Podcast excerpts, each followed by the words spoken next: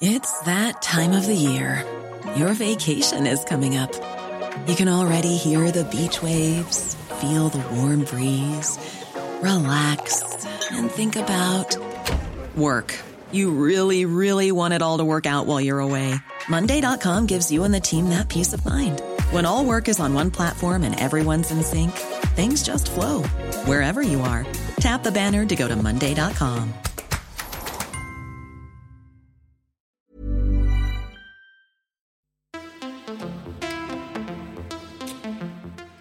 Je sors de Sciences Po Paris, précisément du master que l'on surnomme la voie royale vers l'ENA, le master d'administration publique qui mène ceux qui l'empruntent aux grandes institutions et par extension au pouvoir. Ce master, c'est tout ce que vous pouvez en imaginer. En gros, 400 connards, tout aussi insupportables que brillants, bien souvent des hommes et constamment blancs. Je passe d'ailleurs le bonjour à, à mes anciens camarades qui devraient être ravis de cet édito. Bref, 400 connards dans les magnifiques murs de Saint-Germain-des-Prés qui s'imaginent ne surtout pas changer le monde ou le système. Car, comme ont pu nous le prouver ces récentes élections, en matière d'accès au pouvoir, ce qui compte bien souvent le plus, c'est la continuité. J'avais toujours été frappée par l'arrogance de mes camarades qui, croyaient dur comme fer, légitimes à gouverner un pays sans avoir jamais pris le temps d'en apprendre à connaître les citoyens et leur vie. Car bien évidemment, à Sciences Po, la misère des nôtres et la souffrance des autres, on la cache. Tout y est très aseptisé. À Sciences Po, on apprend à être des décideurs, et les décideurs n'ont que faire des basses émotions humaines. Autant vous dire que quand lundi à 7h du mat, Henri vous explique par A plus B que son plan de carrière c'est d'être ministre, on a plutôt envie de se recoucher. Tout ça pour dire que pendant longtemps, pour moi, la politique c'était ça, et faire carrière, c'était ça. Alors aujourd'hui, j'aimerais savoir, Anna, Maya, Guilin et Calixte, ce que pour vous c'est faire carrière, et si l'aventure a une fin. Bienvenue dans Le Péril Jeune, saison 1, épisode 5, et s'il faisait carrière en fait. Le Péril Jeune. Le Péril Jeune. How dare you? Putain mais tais-toi, tu sais même pas ce que c'est que la lutte des classes Eh, Je suis pas venue ici pour souffrir, ok?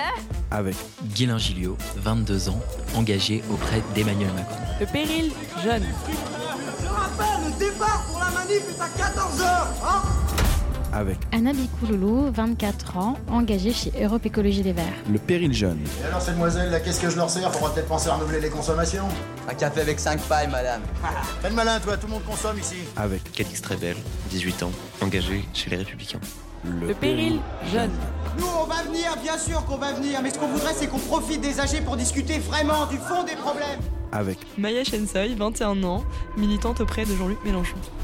le Péril Jeune, présenté par Manel et Dawidi. Anna, je te laisse euh, inaugurer euh, les, les réactions à cet édito. Euh, étonnamment euh, très euh, accurate. Euh, on peut dire que tu étais en plein dans le mille. Non, c'est vrai que bon, du coup, moi, j'étais pas à Sciences Po Paris, mais j'ai quand même fait de la science politique, du coup, à Paris 1. Et c'est vrai que les profils sont très similaires. Euh, c'est vrai que, euh, dans ma promo, il y avait très peu de personnes racisées. On pouvait littéralement se compter sur le doigt d'une main. Euh, Bienvenue au club. voilà. Donc, donc ouais, il y a clairement certaines questions qui passent un peu à la trappe, toutes les questions d'antiracisme et autres. Alors certes, de plus en plus, il y a des cours qui commencent un peu à, à se mettre en place pour parler de ces choses-là, de parler de genre. On avait un cours super qui s'appelait genre race classe, qui était vraiment top, mais euh, c'est encore euh, qu'au début, quoi. Maya, t'en penses quoi? Toi aussi, euh, qui as fait euh, des études un peu voie royale euh, vers le pouvoir? Euh, bah moi je fais Assas mais pour le coup je fais plutôt du droit donc euh, je me prédestine à être avocate. Ouais, ouais mais euh, non pour le coup moi le la politique en tant que métier c'est pas mon truc. Et euh, je pense que c'est vraiment important d'avoir son truc à côté et euh, d'être militant et de quand tu fais de la politique de le faire vraiment qu'avec ses tripes et pas euh, ses ambitions personnelles euh, et pas être vraiment genre dépendant de la politique euh, pour euh, sa propre personne quoi. Guilin, c'est comme ça que tu le vois? Ouais, franchement, moi, je, je rejoins tout à fait euh, l'analyse. Je trouve que euh, il faut pas être, euh, enfin, en tout cas, c'est c'est pas ma vision des choses de ne faire que de la politique dans ma vie. Je trouve qu'il faut être accroché à autre chose parce que déjà, si on fait un autre métier, tel, quel qu'il soit, je trouve qu'on garde tout de même une meilleure réalité de ce que peut être la vie euh, des, des, des personnes qui nous entourent. Et puis après, si on est accroché qu'à la politique, en fait, on est qu'accroché aux tactiques et à la petite politique finalement, dans le but à chaque fois d'avoir un nouveau siège, d'être investi et on en parlera sûrement dans, sur de nouvelles élections pour garder absolument un siège jusqu'au bout, parce que si on n'a plus la politique, et eh bien finalement on n'a plus de quoi vivre et on n'a plus de, de, de, de, enfin, de métier en, en soi. Et donc je trouve que c'est assez dangereux et je pense que c'est pas ça que veulent les gens aujourd'hui. Calixte, toi tu le vois comment? Bah pour une fois, je suis plutôt d'accord avec toi. Euh, faut, faut, noter. Ça m'honore. J'aimerais nuancer un peu le propos sur un sujet. C'est juste que la politique, c'est quand même le seul domaine dans lequel les experts sont considérés comme étant euh, un problème. Mhm. Donc il y a des gens qui font des études là-dedans, il y a des gens qui font des études du coup de dans la fonction publique justement, qui sont prédestinés à être des hauts fonctionnaires. Donc c'est des rôles qui sont extrêmement importants et c'est normal que ces gens-là aient besoin d'une éducation et aient besoin euh, d'études dans lesquelles ils ont un plan de carrière derrière dans la haute fonction publique. Maintenant le rôle politique en lui-même devrait revenir aux citoyens. C'est le principe, le principe de la démocratie justement. Donc je te rejoins sur le fait que ouais c'est un peu dérangeant quand même qu'on ait effectivement comme tu dis 400 connards qui sont dans une salle de cours tous ensemble à, s'écouter euh, tous ensemble et, baver sur à quel point ils sont euh, super forts et qui vont demain avoir les grands postes de pouvoir. C'est pas le rôle, c'est pas le but, mais en revanche c'est normal qu'il y ait cette étude là pour donner des postes à responsabilité à des gens qui aient les compétences de le faire. Donc les représentants devraient euh, faire émerger les réalités sociologiques du peuple et les administrateurs, c'est normal que les, administrateurs devraient être euh, au moins, eux, euh, formés dès, euh, bah, dès, leurs études, en fait, à ça. C'est quand même des postes très techniques. Il faut réaliser la gestion d'un pays, la gestion des citoyens, des logements, la gestion, enfin, des trucs bêtes comme la voirie ou des trucs moins bêtes comme l'économie. Bah, c'est des choses où il faut avoir quand même une vraie éducation là-dedans. Pour l'instant, géré par McKinsey. Pour oh, tout de suite, euh, c'est méchant ça. Non, mais je, peux rebondir, je peux rebondir deux secondes là-dessus. Euh, enfin, juste, je, suis plutôt aussi d'accord avec ce que dit Calix dans le sens où euh, je pense que en 2017, quand Emmanuel Macron est arrivé au pouvoir, il a souhaité mettre à l'Assemblée nationale des personnes qui finalement, pour, enfin, pour beaucoup, n'avaient peut-être jamais fait de politique et venaient de la société civile. C'était en partie bien, mais on l'a vu aussi ces personnes-là ont parfois fait euh, des conneries ou euh, tout simplement ont mis du temps euh, à rentrer finalement dans le moule de l'Assemblée nationale, de ce qu'était être un législateur. Et il y a des choses aussi, je pense, qui s'apprennent et qui s'apprennent au sein, au sein de, bah, d'écoles comme Sciences Po, même si bien sûr il y a des, enfin, des défauts et des qualités. Le péril jeune. Le péril jeune. Après vos réactions à ce petit édito, on va rester un peu sur l'actualité politique du moment. Il euh, y a des alliances qui, se sont nouées, qui ont été officialisées euh, depuis notre dernier épisode, donc euh, le quatrième. dans un sondage IFOP fiducial sorti ce jeudi matin, la NUP arriverait en tête du premier tour des législatives avec 28% des voix. Ensemble, euh, donc, euh, la majorité présidentielle juste derrière, avec 27% des suffrages, puis le RN avec 22%. Euh, Qu'est-ce qu'il y a, Anna Non, je fais un coucou à Calixte parce que du coup, c'est un peu rude d'être effacé comme ça. On va être la surprise. bon, si vous y croyez, c'est le plus important. première question, déjà, enfin, quelle, quelle, importance, pardon, vous vous accordez à ces suffrages, surtout après le, pardon, à ces sondages, surtout après le, le tollé euh, qu'on s'est mangé aux, dernières présidentielles. Je commence avec toi, euh, Maya. Bah, c'est vrai que du coup, il faut rester euh, vigilant. Après, c'est des tendances qui, qui sont dépeintes par ces sondages, donc forcément, on peut les prendre en compte.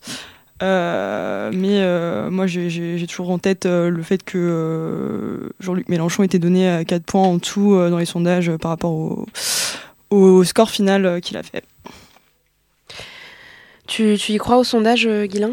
Bah, Je pense que c'est important de les prendre en compte. Maintenant, je pense qu'il y a à la fois euh, deux choses, c'est-à-dire qu'il y a la dynamique de départ, le fait que la gauche se soit rassemblée, ça a créé une dynamique euh, pour, euh, euh, enfin, dans, dans, la tête des Français et peut-être que certains, ça, ça, les poussera à aller voter pour une alliance de la gauche. Et on l'a vu par exemple pour la présidentielle aussi, c'est ça qu'il faut faire attention, c'est que quand Valérie Pécresse a été investie comme candidate des Républicains, elle était donnée largement au second tour, voire à un moment donné devant Emmanuel Macron. Et puis on a vu ce qui s'est passé à la fin.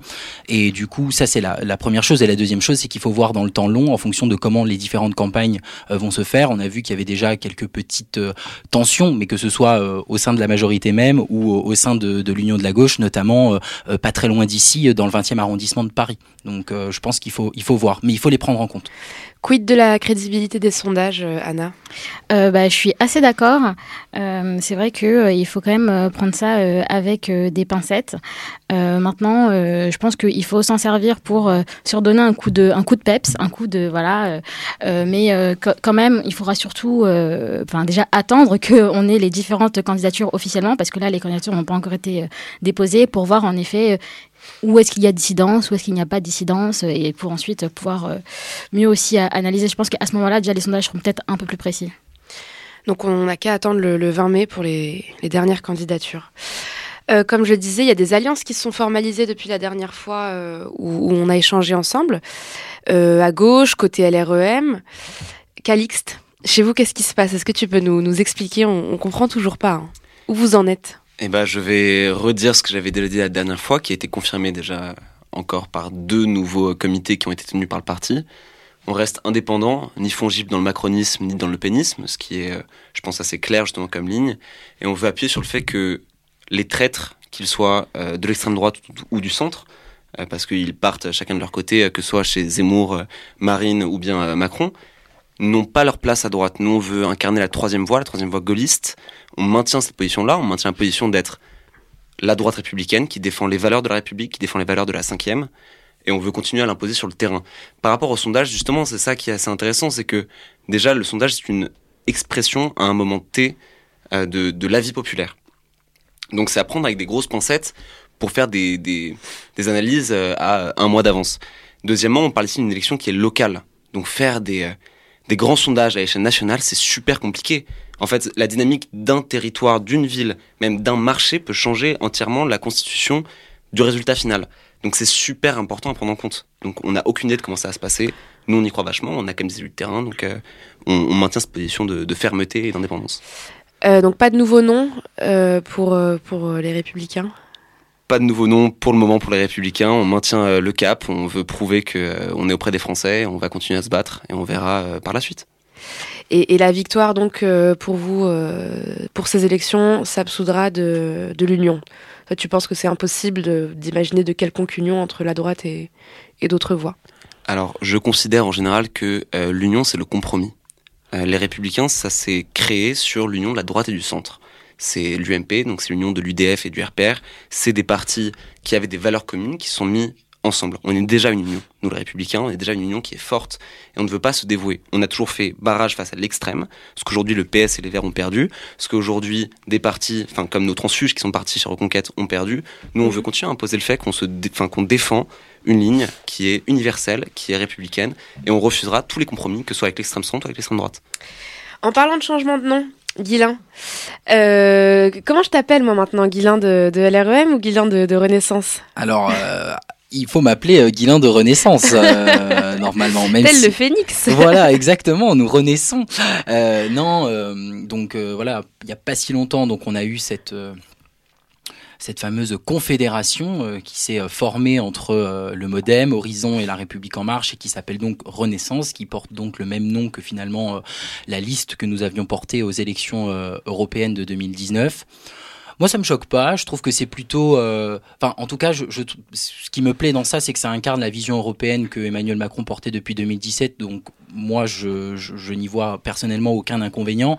Maintenant, je pense que il faut voir comment aussi les gens imprègnent, parce que les gens, euh, je pense qu'aujourd'hui, on leur dit Renaissance, ils savent pas ce que c'est. Donc, euh, je pense que c'est peut-être. C'était ma euh, question suivante. Voilà, c'est et donc du coup, on a toujours le réflexe de dire soit majorité présidentielle, soit la République en marche. Donc, il va aussi falloir que nous, on impose le terme de Renaissance dans l'expression publique, mais mais peut-être, mais ça va se faire, et j'espère en tout cas que cette confédération et cette alliance euh, euh, ne sera pas vaine et que chacun y mettra du sien pour que tout le monde puisse bien s'entendre. Anna, tu sais ce que ça veut dire Renaissance? Ce qui se cache derrière? Quoi, il y a une signification euh, derrière ça? C'est ma question en fait, parce qu'on change de nom, mais que, concrètement, politiquement, qu'est-ce que ça veut dire Renaissance? Renaissance, enfin, très honnêtement, je pense que la manière dont ça a été pensé, c'était pour finalement incarner cette idée de, de, progrès dans lequel Emmanuel Macron a voulu enfin, a voulu incarner en, 2017. Et donc, la Renaissance, enfin, c'est le, c'est le progrès, c'est des nouveaux droits euh, et des nouveaux devoirs aussi. Euh, et donc, du coup, moi, en tout cas, c'est comme ça que je le comprends. Et, euh, et je trouve que ça nous ressemble plutôt bien. On va passer un peu à gauche, euh, où on a, vu euh, ces dernières semaines la formation de la NUP. Les tractations, elles ont été dures et longues, beaucoup de rebondissements, jusqu'à il n'y a pas plus tard que, que deux jours avec le, retrait de Taha Hafs, euh, qui avait ici posé beaucoup de questions. Où vous en êtes, Maya, sur la NUP Comment tu vois les évolutions, les alliances entre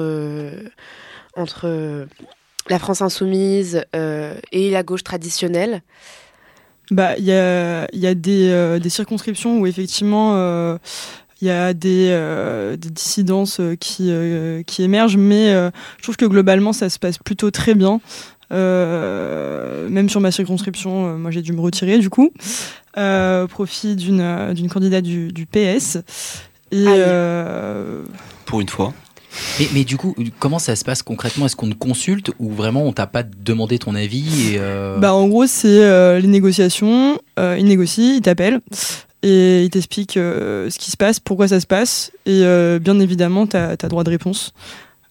Sauf que bah, moi, dans mon cas, je comprenais totalement la décision et donc j'ai pas eu grand chose à y redire. Parce que la circonscription était plus gagnable avec quelqu'un du PS ou parce que... euh, Euh, non, le truc c'est qu'elle était pas euh, forcément gagnable dans tous les cas et que euh, pour sauver celle du, du 20e du coup, il fallait en sacrifier deux autres. Et, et là dans la rive gauche c'était la mienne et une autre dans le 14e qui était en jeu parce que tout bonnement il y a beaucoup d'électeurs de gauche et même si c'est pas forcément gagnable, euh, ça fait, enfin ça rapporte des sous euh, au parti euh, de gauche qui est sur la circo. Moi, un, des seuls intérêts que je voyais euh, à cette arrivée de la France insoumise au, premier plan de, de, de l'échiquier euh, politique, c'était quand même la mort du PS. Or, euh, là, le PS euh, renaît quand même un peu, vous le faites renaître, et il y a beaucoup de, de, de- d'électeurs euh, qui peuvent vous, reprocher euh, tout- toutes ces unions et, et les octrois de sièges au Parti socialiste. Comment est-ce qu'on compose avec ces électeurs qui font partie du cœur traditionnel de l'AFI? Bah, le truc, c'est que, ok, le PS, euh, on le maintient en vie, mais euh, c'est ses, avec ses meilleurs éléments. Euh, les éléphants du PS, là, ils sont en train de quitter euh, le PS petit à petit. Euh, Il y a tous les euh, proto-macronistes qui se révèlent euh, au grand jour. Euh, et euh, bah, les, les, bons, les bons gars, les bonnes, les bonnes personnes à, à sauver dans le PS sont sauvées, ce que je trouve euh, très juste. Les bonnes personnes qui vous critiquaient il y a encore pas mal de mois et de semaines en arrière. Donc moi, ça me fait beaucoup rire parce que vraiment, enfin, je trouve que pas du tout le PS renaît euh, de ses cendres. Je trouve qu'au contraire, il a été mangé par la France insoumise. Je trouve que, enfin, euh, politiquement, c'est c'est très bien joué par euh, par Jean-Luc Mélenchon, mais alors absolument pas. Je trouve que le PS va renaître. Pour moi, il est fini. Enfin, c'est finito pour le coup. Genre vraiment, il n'existera plus à moins s'il y ait quelqu'un qui émerge dans ceux qui sont qui ont quitté le PS à un moment donné, mais au regard de l'âge des personnes, ça m'étonnerait euh, qu'il qui y ait quelqu'un qui, qui essaye de recomposer. Mais en tout cas, moi, c'est pas du tout la vision que j'en ai. Bah, au plan national, euh, je suis d'accord avec toi. Par contre, euh, ils ont un, ancrage local très très très très puissant. Euh, ce qu'ils vont garder. Mais après, il faut, Donc, faut euh, regarder au niveau des que- circonscriptions si les circonscriptions qui ont été attribuées au PS sont gagnables ou pas. Ouais, ils en ont pas mal. Ouais. Euh, Anna, de votre côté, euh, chez les Verts, vous avez dû faire des, des concessions programmatiques à la France insoumise. Comment est-ce qu'on le vit?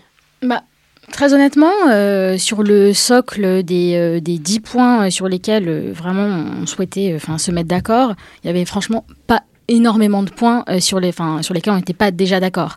Euh, que ce soit euh, sur l'augmentation du SMIC ou quoi, c'est des choses qui étaient déjà dans notre programme. Donc on n'a pas, on s'est pas renié quoi. Maintenant, je pense que la question qui s'est davantage posée, c'est la question de savoir ce qu'on mettait derrière les différentes idées. Parce que c'est vrai que cette histoire de désobéissance, par exemple, au traité européen, ça a fait un tollé, tout le monde en parlait partout, etc. Mais en réalité, il, suffit de s'arrêter 30 secondes pour voir qu'il n'est pas question de Frexit ou je sais pas quoi, comme on a pu voir, mais juste d'adapter ce qui est déjà euh, fait à des réalités, en fait, euh, plus territoriales, comme on, comme on le fait déjà euh, très naturellement sur plein de questions et sans jamais que ça pose de questions, en fait. Je reviens un peu sur, sur toi, Guilain, et notamment sur ce nouveau nom, Renaissance. Tu nous disais dans l'épisode précédent qu'un des enjeux là pour, pour la République en marche et pour les jeunes avec Macron, c'était de réfléchir à comment faire politique différemment et peut-être plus autour d'Emmanuel Macron et d'avoir un, un mouvement qui, qui pourrait lui, lui, lui perdurer. Est-ce que c'est aussi ça, ce nouveau nom, Renaissance, qui veut dire? Euh, pour, pour les jeunes avec Macron?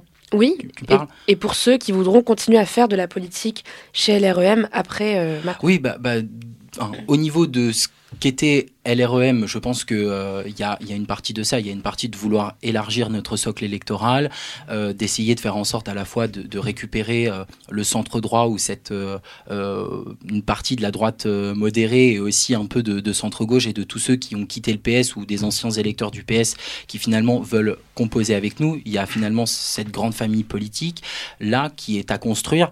en ce qui concerne les jeunes avec Macron, ça me paraît pour l'instant improbable qu'on qu'on s'appelle, euh, enfin qu'on ait un nom qui ait une consonance avec Renaissance. Je ne sais pas enfin, comment euh, les, militants euh, décideront euh, comment nous allons nous appeler. Pour l'instant, on reste les jeunes avec Macron parce qu'Emmanuel Macron est au pouvoir. Et ça, ce sera une discussion interne qu'on aura peut-être prochainement. D'ailleurs, il y a des élections internes qui doivent se faire au mouvement durant, enfin, fin de l'été, début septembre. Mhm. Donc, je pense que ça participe aussi à, une réflexion sur la refondation de comment nous, jeunes qui soutenons Emmanuel Macron, ou en tout cas cette vision progressiste, on se recompose dans tout ça. Des élections interne à quelle échelle? À ton échelle peut-être Non, enfin, euh, on va dire de, façon globale, c'est-à-dire euh, au niveau national principalement, c'est-à-dire que euh, le président qui est actuellement Ambroise Méjean, son mandat s'arrête et donc soit il décidera de repartir pour un nouveau mandat, soit il y aura quelqu'un d'autre qui, enfin quelqu'un ou plusieurs personnes qui souhaiteront déposer leur liste et leur candidature.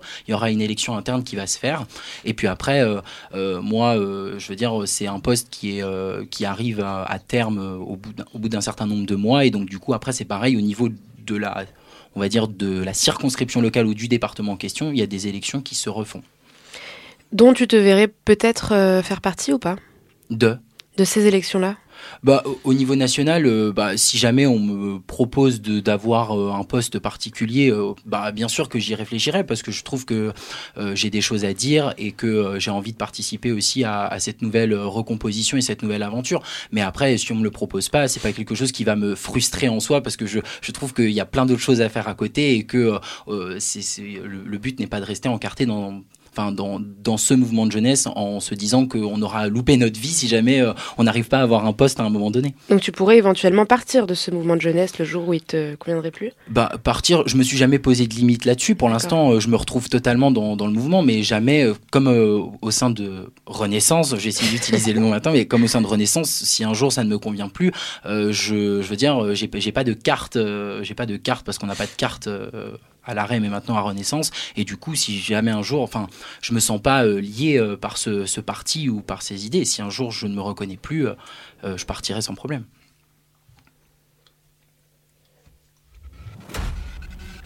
Le, péril jeune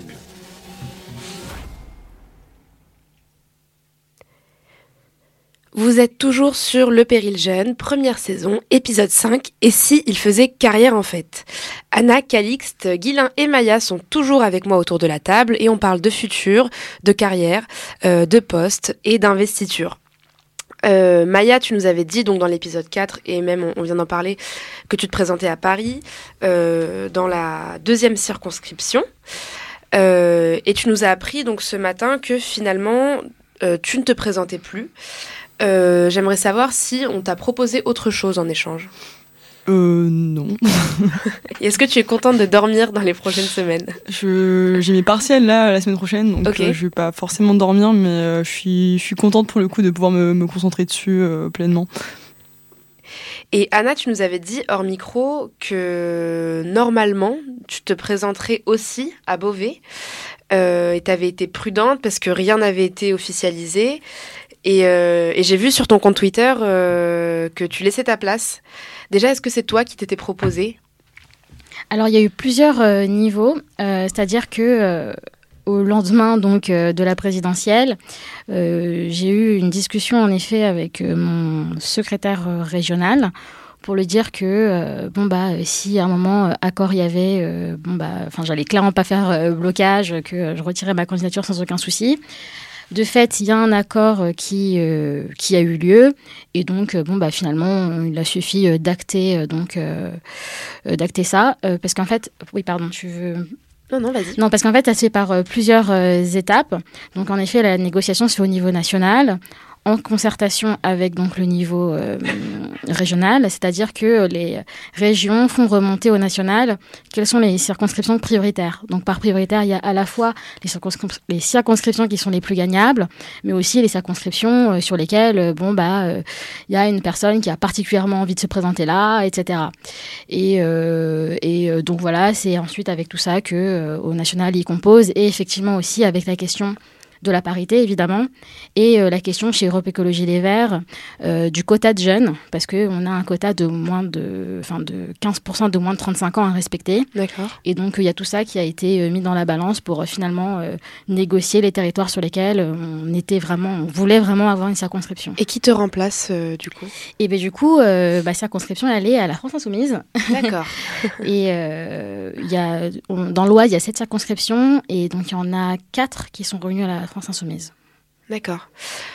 Euh, vous êtes donc dans des cas un petit peu similaires, même si euh, toi, Maya, c'est le PS qui a pris ta place et toi, Anna, euh, la France Insoumise. Quand on a fait campagne, qu'on s'est saigné l'âme et le corps pendant parfois des mois, et que quelqu'un arrive au dernier moment pour prendre un, un tel projet, est-ce qu'on n'a pas un peu le seum quand même? Bah, c'est un peu frustrant parce que ah, euh, voilà. en vrai, moi dans mon cas, on avait vraiment genre lancé une dynamique de campagne et tout avec une super équipe et tout. Et euh, le fait que ça coupe court au dernier moment comme ça, euh, c'est vrai que c'est un peu frustrant, mais après, quand, quand, je me suis lancée, je me suis lancée en me disant qu'il fallait toujours penser collectif. Donc là, comme la dynamique est juste géniale au niveau, au niveau national, enfin, j'ai pas vraiment de ressentiment, quoi. Pareil de mon côté, euh, je, ce serait mentir que dire que ça m'a pas fait un petit quelque chose quand même euh, quand tout ça a été officialisé parce que euh, en effet, euh, bah, les législatives, euh, ça se prépare quoi. Ça faisait quand même plusieurs semaines, plusieurs mois que on, on, travaillait stratégie, qu'on réfléchissait communication, diagnostic territorial, tout ce que vous voulez quoi. Et donc forcément, j'ai embarqué des personnes aussi là-dedans et c'est plus le côté d'avoir mobilisé des personnes, leur temps, leurs ressources pour finalement pas aller au bout du travail qui m'a plutôt frustrée. Voilà. Je, je comprends, j'entends. Euh, donc quand on fait alliance, on, on mutualise des, des, forces. Si on vous l'avait proposé, vous auriez été prêt à tout mettre de côté euh, pour, euh, pour vous lancer dans, dans une campagne?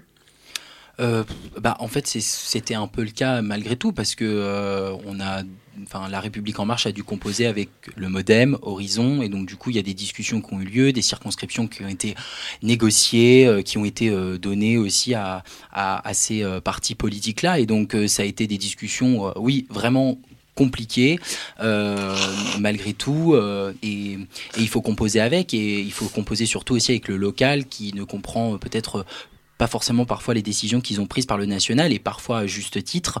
Euh, et donc euh, ça peut créer euh, une certaine forme de frustration et ça peut aussi être dangereux euh, pour pour chacun des alliances, que ce soit la nôtre ou que ce soit NUP, parce que malgré tout les locaux c'est finalement le, le, nerf de la guerre, c'est eux qui vont finalement faire campagne pour le ou la candidate et donc s'ils décident de ne pas faire campagne, ça risque d'être beaucoup plus compliqué pour en tout cas défendre ses valeurs et le projet qui est porté. Euh, Calixte, de votre côté, euh, euh, à droite, l'ancrage local, c'est essentiel. C'est même un des corps les plus importants de, ton parti. Comment est-ce qu'on prend que là, au final, vous peignez à émerger de, cette campagne législative Après, vous êtes mangé un tollé au présidentiel?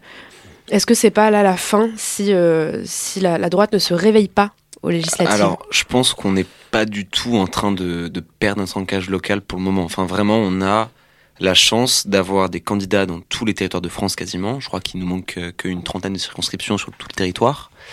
Euh, on a mis des candidats qui sont généralement des élus, des maires, euh, des personnes qui sont déjà reconnues par euh, les, populations locales. Donc on a encore une fois marqué cette attache et marqué le fait qu'on est présent euh, dans toutes les zones de France. Et on a quoi qu'on en pense, des grandes chances euh, de gagner dans ces territoires-là. Notre vrai obstacle, c'est plutôt euh, les candidatures que je vais appeler parasites, c'est-à-dire les candidatures euh, de candidats reconquête qui n'ont une chance de gagner et qui font perdre des voix à la droite.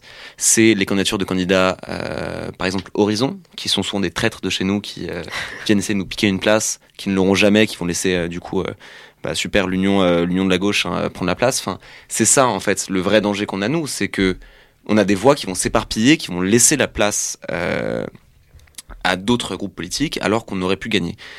Donc nous, on est très solide, on est très serein vis-à-vis de, de nos candidats, vis-à-vis de nos chances de gagner. Maintenant, il faudrait qu'il y ait un peu de conscience politique aussi en général. Lorsqu'on se bat pour des idées et pas que des partis, bah, il faudrait parfois laisser euh, passer les candidats qui ont le plus de chances de passer. Pourquoi, selon toi, Reconquête a, a aucune chance? Selon moi ou selon... Selon euh, toi, évidemment. bah, je pense qu'il y a, il y a trois gros points qui empêchent Reconquête de passer. C'est de un, Reconquête, ce ne sont que des transfuges, euh, des personnes, voire qui ont été virées de leur parti précédent. Mhm. Euh, je donne l'exemple de Guillaume Pelletier, qui est vice-président de Reconquête. C'est quand même le mec qui a été mis au placard par LR deux mois avant de partir et qui se targue d'être l'ancien vice-président de Républicain. Non, il a été placardé, on voulait pas de lui. Voilà.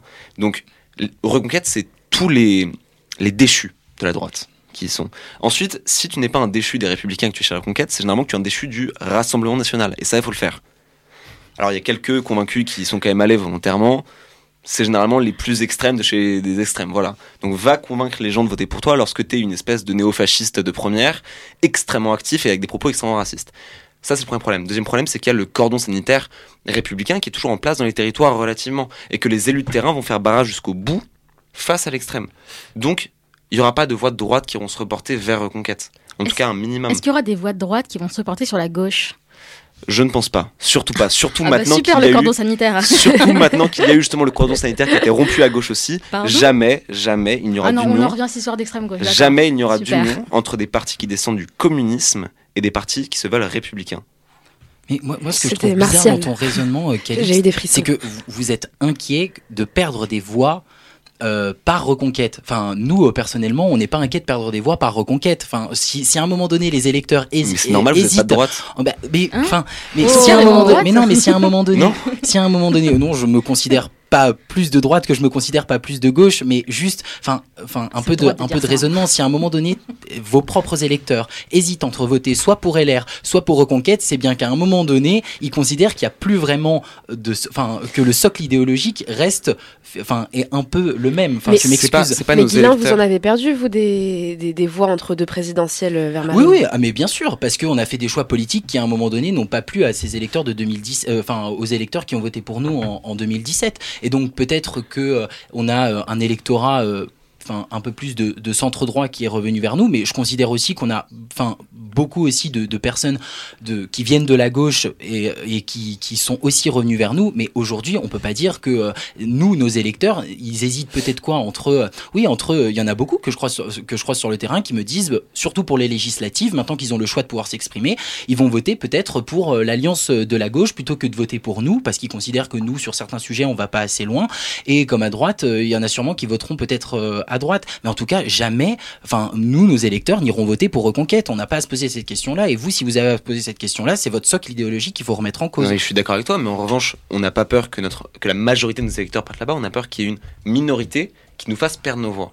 Parce qu'il faut reconnaître une chose, c'est qu'il y a un ras-le-bol général dans le pays, c'est ce que j'avais déjà dit la dernière fois, mais il y a un ras-le-bol général dans ce pays, Comme chaque année. Hein. bah, comme chaque année, mais c'est c'est le cas de... Enfin, euh, le NUPES, c'est vraiment, c'est déjà cette conception-là, c'est qu'il y a un ras-le-bol de la politique de gauche traditionnelle qui, qui a du coup poussé à une union pour essayer de faire avancer les choses. À droite, la montée des extrêmes, et d'ailleurs au centre aussi, c'est le, le, le fait qu'il y a un ras-le-bol. Donc les gens se laissent atteindre par le populisme. Jamais d'accord dire que toi, les électeurs, jamais que les électeurs républicains sont d'extrême droite. Les électeurs républicains, il y en a beaucoup qui ont été déçus par des décisions qui étaient prises par mon parti, et j'en suis foncièrement désolé, et c'est les erreurs de nos anciens qu'il faut rattraper, et qui du coup se laissent avoir par des discours simplistes, foncièrement racistes, foncièrement dangereux, et lorsqu'il y a un espoir qui apparaît, qu'il y a un changement réel, quitte à ce qu'il soit trop drastique, mais qu'il y a au moins une once de changement dans la direction idéologique de certains, et ben les gens y vont, et c'est ça le danger. Merci Calixte pour cette euh, analyse euh, pleine d'émotions. Euh, quand, euh, quand on fait campagne, on s'engage aussi euh, personnellement pour des gens qu'on ne connaît pas et qui nous déçoivent. Ça a été le cas, je pense, ces derniers jours avec ce qui s'est passé autour de, de Taha Abou Hafs.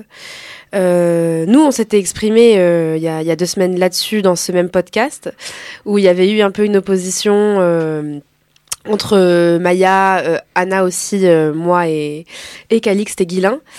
Euh, comment on fait amende honorable quand on est trahi par les siens, Maya? Bah, on prend la situation objectivement. Euh, Il y a eu une déferlante euh, raciste sur ta Bouaf, ce qui est condamnable. Bien sûr. Euh, il a peut-être agressé sexuellement des femmes, ce qui est très très condamnable aussi. Et donc, euh, voilà. Comment tu l'as lu le tweet euh, de ton, de ton chef politique euh, qui laissait sous-entendre que Tab ou Hafs euh, se retirait pour euh, des raisons liées au racisme Bah, c'est un moment où personne n'était au courant à part euh, la cellule d'écoute qui est tenue au secret. Les victimes elles-mêmes ne voulaient pas que ça sorte dans les médias, donc Jean-Luc Mélenchon a apporté son soutien à Tabouaf sur euh, la question du racisme euh, à, à juste titre, je pense. Alors qu'il était au courant de ce qui se passait. Comment tu sais ça? Mais parce qu'en en fait, je, de manière très objective, au sein du mouvement des jeunes avec Macron, on a exactement une cellule, pareil, euh, s'il y arrive des problèmes extrêmement graves au sein de notre mouvement. Et donc, quand il y arrive ces problèmes qui est placé sous, sous secret entre quelques personnes euh, qui ont été euh, désignées au moment des élections, la première personne qui est mise au courant, c'est le président du mouvement. Parce Ah, que ça, c'est super grave pour le coup. bah non, euh, pas Ça- du ça tout. dépend de C'est la le président du mouvement. Pas du tout Parce comme ça que ça se passe mais bien sûr que si. Le président doit être mis au courant de son propre. De, il doit savoir quand même ce qui se passe à un moment donné dans son mouvement. Enfin, c'est c'est pas ça cohérent. n'a rien à voir. Mais bien sûr que ça, si. c'est euh, ça, c'est aux si. victimes de, de décider de Mais, s'il mais- doit mais bien savoir sûr ou non. que, mais bien sûr que si. Il- le président doit être au courant, doit être au courant forcément de ce qui se passe dans son mouvement, surtout dans- quand il y a des actes aussi graves. Mais t'es Enfin, au courant peut qu'il peut pas- y avoir ingérence politique euh, dans ce cas-là sur, euh, Mais- sur mais- l'issue du, du Mais recours? ingérence politique, attends, il y, a deux- il y a ces deux choses totalement différentes. Le président, dans cette, dans cette cellule, pour régler les, les cas aussi graves, il doit forcément être au courant parce que c'est lui qui gère son mouvement et donc c'est lui qui prend les décisions aussi en interne avec les autres. C'est pas que lui qui décide tout seul, mais je C'est pense pas qu'on au peut pas dire. président de juger de Mais si, j'ai jamais dit euh, que c'était au président. Et là, toi, ce que tu dis, c'est que c'est une commission. Là- les faits qui sont relatés, c'est des faits qui relèvent du pénal. Et donc, ce que tu m'expliques, c'est que c'est finalement une commission à l'intérieur de ton parti. Donc, C'est des pas à gens qui n'ont l'intérieur de mon parti, déjà, c'est décentralisé. Oui, mais même C'est des décentralisé. pas. féministes. Mais, mais même, c'est des associations. C'est pas des associations. Si ça relève du pénal, c'est la justice qui doit faire son travail. c'est aussi pas une-. Alors c'est attendez, pas on va, on, on va recentrer le débat. Et j'espère, j'espère que ces associations-là les poussent à aller voir la justice pour, pour le dénoncer. C'est à la victime de décider de ça, Guilain. C'est pas. On va, c'est c'est recentrer le victime, il faut les débat, même. dans la mesure où euh, ce que dit euh, Maya Evray, c'est que c'est des associations qui ne dépendent pas de la France Insoumise et qui, justement, puisqu'elles ne dépendent pas de la France Insoumise, peuvent faire ce travail sans qu'il y ait d'ingérence politique. Euh, et c'est aussi le, la preuve que ce genre de- d'organisme est nécessaire et euh, fonctionne sous, sous certaines mesures. Est-ce que vous en avez, vous, des cellules de veille euh, de la sorte chez les Verts? Oui, complètement. On a une cellule d'enquête qui est euh, élue, euh, je ne sais plus exactement combien de temps dure leur mandat, mais euh, de fait, il y a une cellule euh, paritaire qui est mise en place et qui est du coup mandatée pour enquêter lorsqu'on leur signale en effet des cas de harcèlement, violence sexi- sexiste ou sexuelle. Et bah, comme ça se fait à la France Insoumise, en effet, cette cellule enquête de manière tota- totalement secrète, c'est-à-dire que tant que l'enquête n'est pas terminée, on ne divulgue pas d'informations à quiconque. Euh, et euh, ça me semble particulièrement important justement euh, dans le respect euh, du, du temps des victimes en fait, parce qu'elles n'ont pas forcément euh, envie que euh, les faits soient su de tout le monde, euh, qu'elles ont euh, besoin de prendre leur temps pour choisir si elles veulent euh, porter plainte ou non. Euh, donc euh, ouais, ça me semble totalement euh, justifié de ne pas euh, tout mélanger. Est-ce qu'il y a aussi une cellule de veille euh, côté euh, LR Alors ça dépend ce qu'on entend par cellule de veille.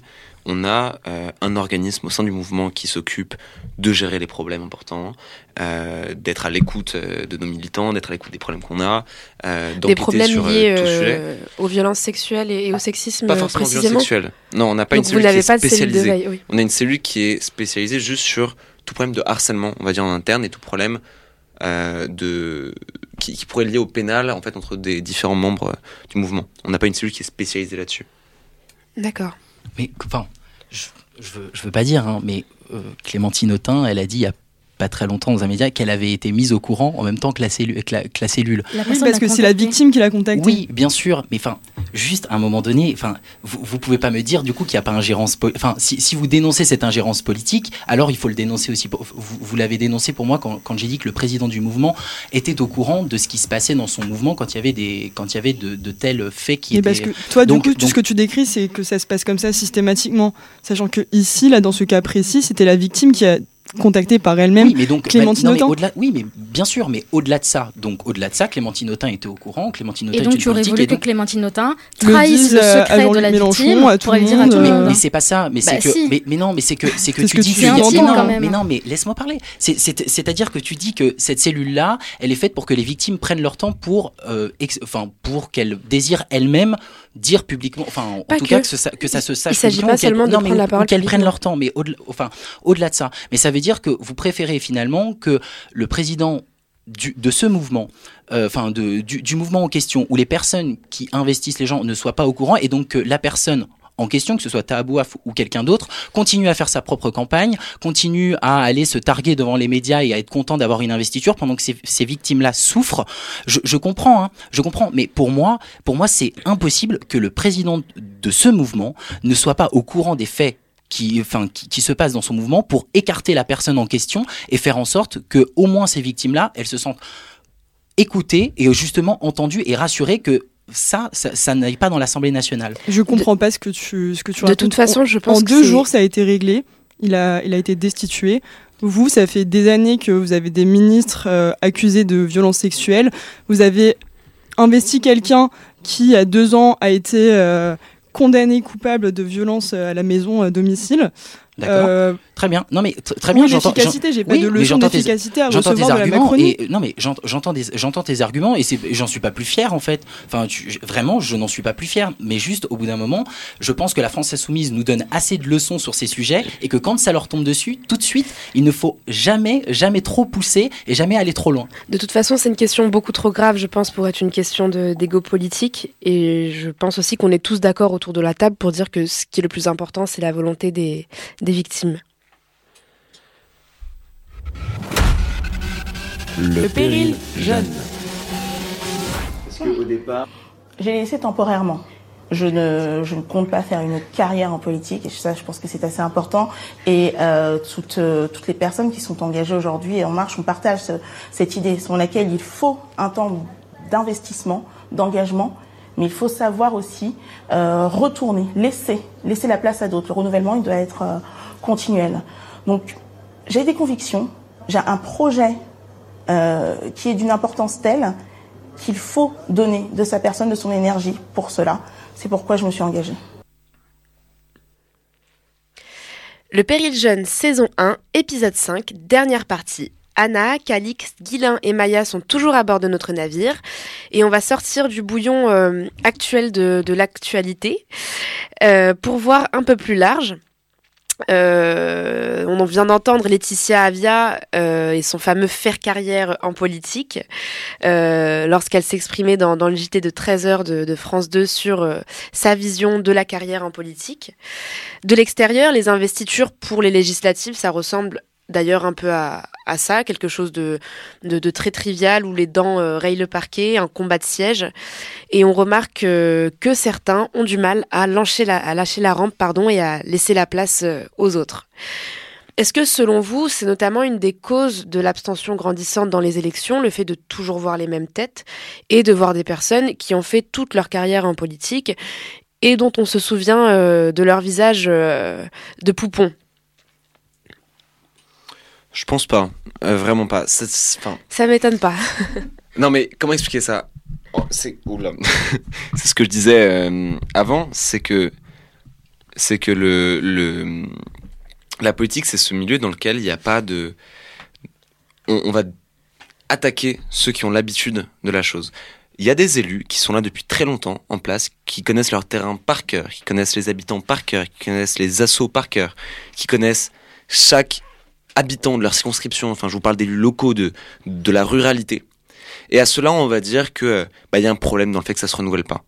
C'est des élus, bah, pas forcément mon parti, hein, comme comment- Jean Lassalle par exemple. Comment on fait quand ils meurent Ils meurent bien à un moment. Bah, meurent là. bien, mais justement, ils ont des équipes derrière eux, des équipes municipales, des équipes de collaborateurs parlementaires qui Ou les ont aidés on pendant fait comme des chez années. nous, on élit directement euh, le neveu, le frère, euh, l'oncle, je sais pas quoi, euh, super à droite. Bah, non, non, euh. alors déjà, je- je- j'attends je- des. Je parle de la première circonscription de l'Oise, en l'occurrence, qui a la famille Dassault depuis euh, je ne sais pas combien d'années. Enfin, un moment euh, super, quoi.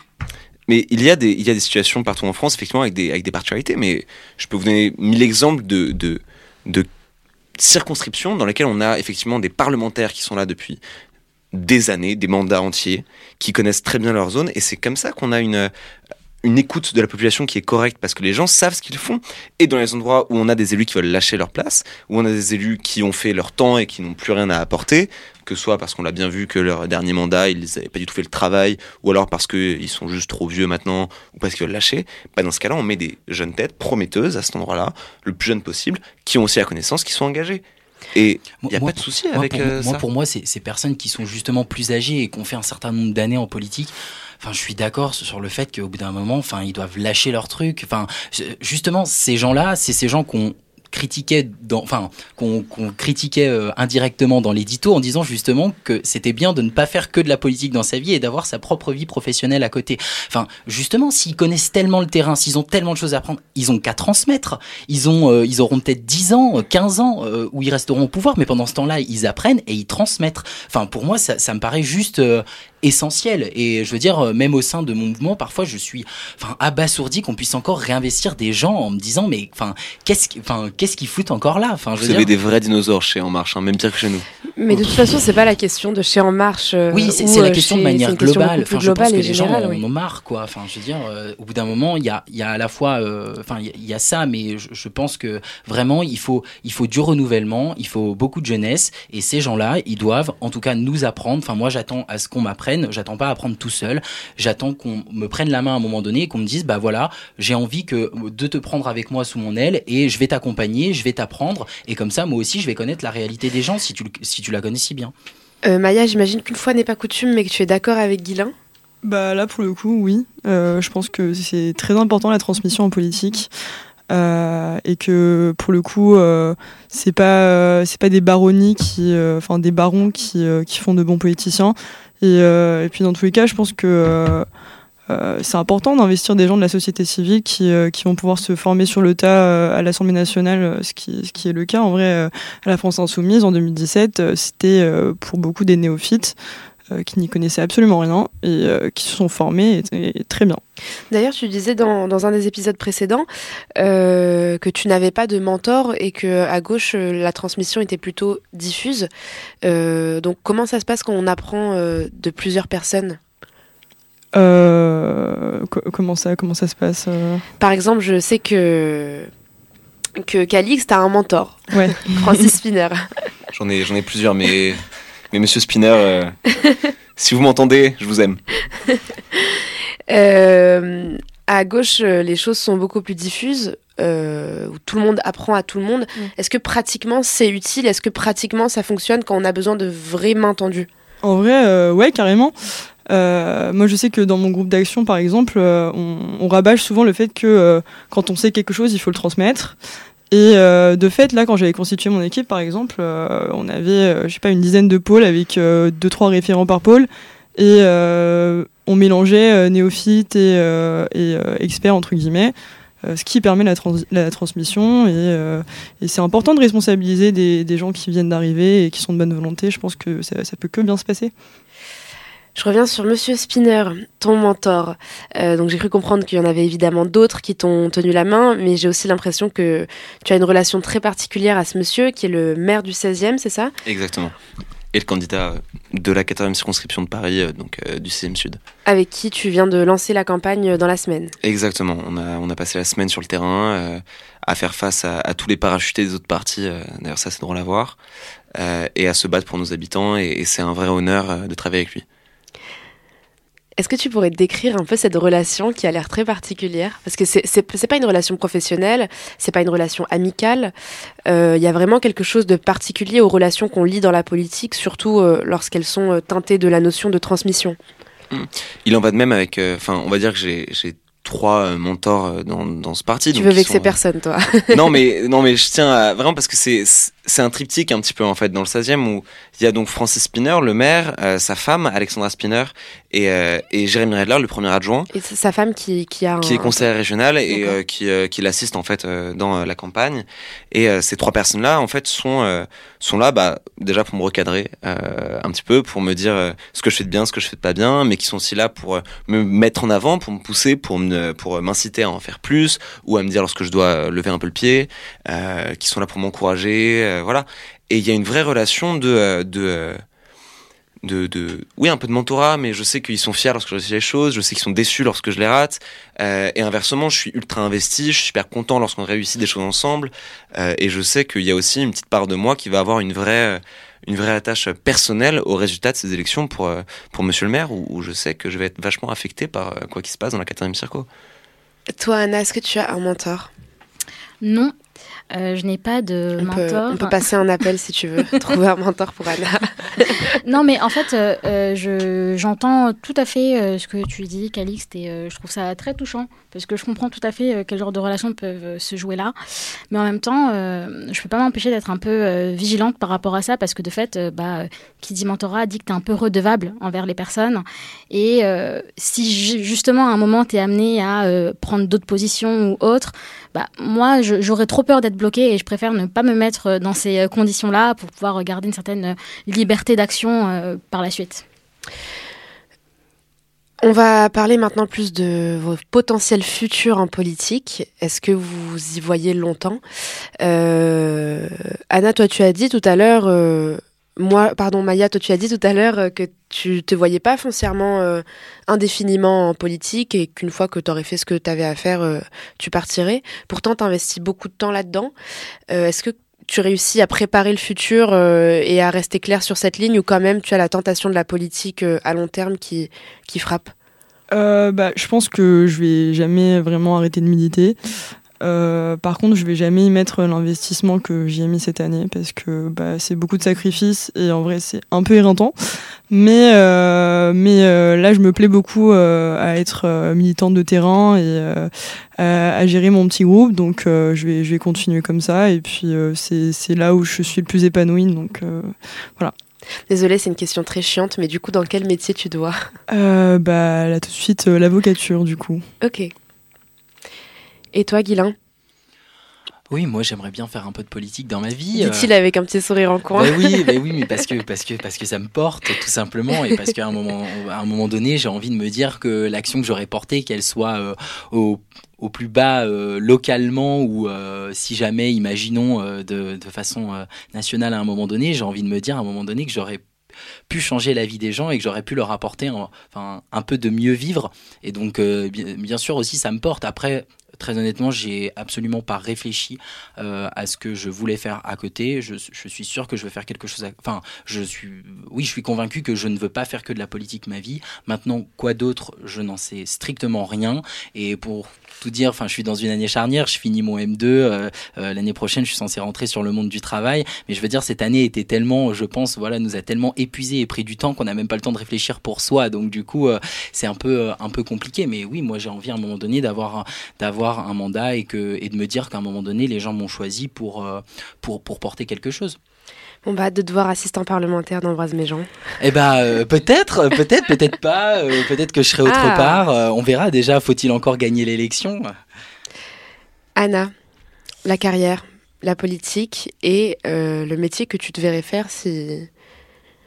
Oui, euh, pour le coup, je suis assez euh, d'accord euh, sur ce qui a été dit précédemment. C'est vrai que moi aussi, je, je sépare totalement dans l'idée de métier du politique la question du mandat et le fait de faire un métier qui est dans la sphère politique. Je pense que je serai amenée de toute manière à faire un métier qui sera dans la sphère politique parce que j'aime vraiment beaucoup ça. L'idée, en effet, de, savoir que ce que tu fais a une action très concrète, positive sur les gens, c'est particulièrement... Enfin, c'est, voilà, c'est, réjouissant de, savoir ça. Euh, maintenant, euh, sur la question du mandat euh, en elle-même, c'est pas quelque chose auquel j'aspire particulièrement. Là, en l'occurrence, si je m'étais présentée, c'était parce que voilà, l'opportunité se, se présentait. Mais voilà, je sais pas, je sais pas où je serai dans une semaine, donc encore moins dans cinq ans. Donc, je laisse, je laisse les choses se faire et on verra bien. hein. Et toi, Calix, tu te vois où? Dans ces 5, 6, 7 ans Toujours ici Toujours avec Monsieur Spinner? Franchement, c'est très compliqué à dire. Euh, je vais, pour expliquer ça le plus raisonnablement possible, euh, déjà la première chose que, que Monsieur Spinner avait dit lorsqu'on s'était rencontrés, c'est le fait que la politique c'était une fonction et pas un métier. Euh, et c'est effectivement un truc que j'ai réalisé très vite maintenant que je suis là-dedans, c'est que on peut pas en faire un métier. C'est super dangereux. On devient totalement euh, consumé par le pouvoir et par l'impression d'avoir du contact, du réseau, d'avoir une espèce d'emprise. Enfin, c'est terrible. donc, surtout pas en faire un métier, ça c'est sûr. après, moi, je suis un petit peu comme comme l'insoumise pour une fois. Hein. je veux rentrer dans la noblesse de robe. Voilà. Donc ça nous fait un point commun. mais, mais ce sera, oui, je pense, il me faut un métier dans lequel j'ai une dimension sociale, dans laquelle je peux me sentir utile. Après, est-ce que je serai toujours chez les Républicains? Est-ce que je serai ailleurs? Mon parti, je ne connais pas son avenir. Il y a des vraies questions qui se posent. Moi, je veux représenter, comme beaucoup de jeunes aujourd'hui, une vision de la droite, une vision de la République, une vision du gaullisme, une vision de la France, qui aujourd'hui se perd, qui est très dur à défendre. Euh, donc, euh, je verrai euh, où tout cela mène, mais c'est sûr que je veux continuer là-dedans, je veux continuer à me battre. Après, tu poses une question à des gens qui ont passé une année de leur jeunesse à la sacrifier pour la politique. Donc c'est sûr qu'on va tous continuer là-dedans. J'estime que c'est un sacrifice. Mais c'est un sacrifice absolument. On a sacrifié notre temps, on a sacrifié notre, notre énergie, on a sacrifié des beaux moments qu'on aurait pu passer ailleurs. Alors, je considère que j'ai passé des moments magnifiques que j'aurais, jamais pu passer autrement. Mais on a quand même sacrifié foncièrement un an de notre vie pour des personnes qui au final nous ont donné qu'un sourire une fois de loin. On est un petit peu euh, tous, euh, je sais pas comment dire ça correctement, matrixés par, par ce domaine-là. Enfin, évidemment qu'on va tous vouloir continuer là-dedans. Comment maintenant euh, Je pense qu'il n'y a que l'avenir qui nous le dira. Et comment on compose avec euh, les, regards des, des kidam euh, et des gens qui ne font pas de la politique et qui trouvent que c'est un monde très sombre, qui n'attire que des gens très sombres, quand on est aussi jeune et qu'on assume de vouloir garder la politique dans sa vie? Est-ce que c'est bien vu d'être jeune et de vouloir faire carrière en politique Non, si, si, je pense qu'il y a euh, enfin, moi, je me souviens toujours de, de, ma mère et de mon père quand je leur ai dit que je voulais faire de la politique à la place de faire du théâtre et d'être comédien. Ils m'ont regardé avec des gros yeux. Alors déjà, la première chose qu'ils m'ont dit, c'est ils m'ont dit, bah finalement, euh, on est on n'est pas si loin, euh, voilà. Mais après, je vois aujourd'hui et je, je, pense que c'est pareil pour vous. Enfin, ils sont quand même malgré tout, même s'ils partagent peut-être pas tout et rien, ils sont quand même fiers. Et le fait, cette fierté-là fait que malgré tout, on se dit qu'à un moment donné, on a fait le bon choix parce qu'on s'est, engagé pour quelque chose qui, qui était plus grand que nous et qui nous tenait euh, vraiment euh, beaucoup plus à cœur. Donc je pense que c'est bien. Et puis les, les, gens nous le disent sur le terrain, enfin les, les personnes âgées surtout nous disent c'est bien qu'il y ait des petits jeunes qui s'engagent en politique et ils sont plutôt, ils enfin je, je trouve que c'est plutôt bien. Maintenant, il faut faire attention et je voulais rebondir sur ce que disait Anna tout à l'heure en disant qu'il fallait être frileux sur cette question euh, de mentor. Oui, certes, je suis d'accord avec toi, il y a, des personnes qui, euh, qui pourront nous apprendre des choses, mais qui nous appuieront toujours sur la tête pour ne jamais qu'on émerge, qu'on émerge. Et peut-être que ça arrivera, peut-être que ça m'arrivera à, moi ou à vous, mais le but, c'est de ne pas reproduire ce système et justement de ne pas euh, se dire, bah, parce qu'on m'a appuyé la tête, en fait, je me retire complètement et en fait, c'est pas ma place. Non, je pense qu'à un moment donné, il faut c'est, un cercle vicieux et il faut que, à un moment donné, moi, comme d'autres ou comme vous, enfin, vraiment, on sorte de, de ça et qu'on crée un cercle vertueux et qu'on apprenne à transmettre et à ne pas s'accrocher au pouvoir comme ça. Euh, c'est un monde euh, qui est dur, qui peut être violent, dans lequel on prend des coups publics et personnels, euh, même au niveau local ou à l'échelle militante, celle notamment que tu envisages, Maya, de, garder dans ta vie. Est-ce que tu es prête aussi à la, à, la, violence de la politique, même quand on ne parle pas des présidentielles ou de grosses élections? Bah, en vrai, là, ça fait deux ans que je milite euh, là, donc euh, forcément, j'ai connu des choses. Euh, mais ça, ça t'aide à savoir surmonter ce genre de, de situation. Donc, non, il n'y a rien d'insurmontable, je pense. Le péril jeune.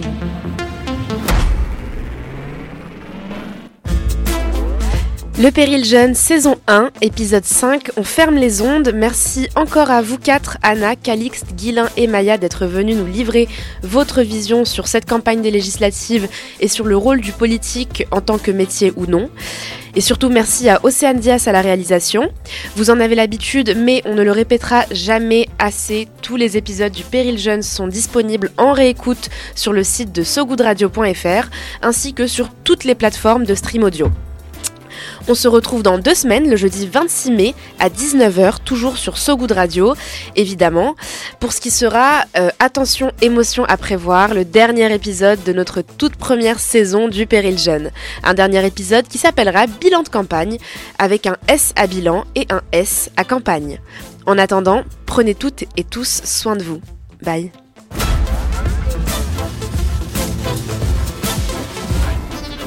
Le péril jeune. Le péril jeune. Le, péril, jeune.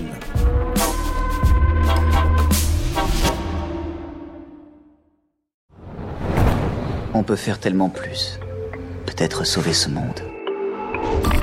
So Good Radio. 10 minutes, pour sauver, le, monde. 10 minutes pour sauver le monde. La quotidienne info de So Good Radio. Salut, je m'appelle Diane Poitot. Et moi, c'est Romain Salas. Accordez-nous 10 minutes et on vous donne de quoi sauver le monde. La quotidienne info de So Good Radio qui vous veut du bien. Un tour du monde de l'actualité. De Kuala Lumpur à Saint-Etienne jusqu'à l'Antarctique. Des tortues étoilées enfin protégées aux résidences d'artistes en hôpital psychiatrique. En passant par la défense des personnes transgenres au Minnesota. Bref, on parle de tout. Des infos les plus positives du jour, de celles et ceux qui essaient de rendre notre monde un peu moins pire. Ça s'appelle 10 minutes pour sauver le monde. Retrouvez-nous sur toutes vos plateformes d'écoute préférées. Vous allez voir, ça met la pêche. La super pêche. 10 minutes, 10 minutes pour sauver le monde. So Good Radio. So Good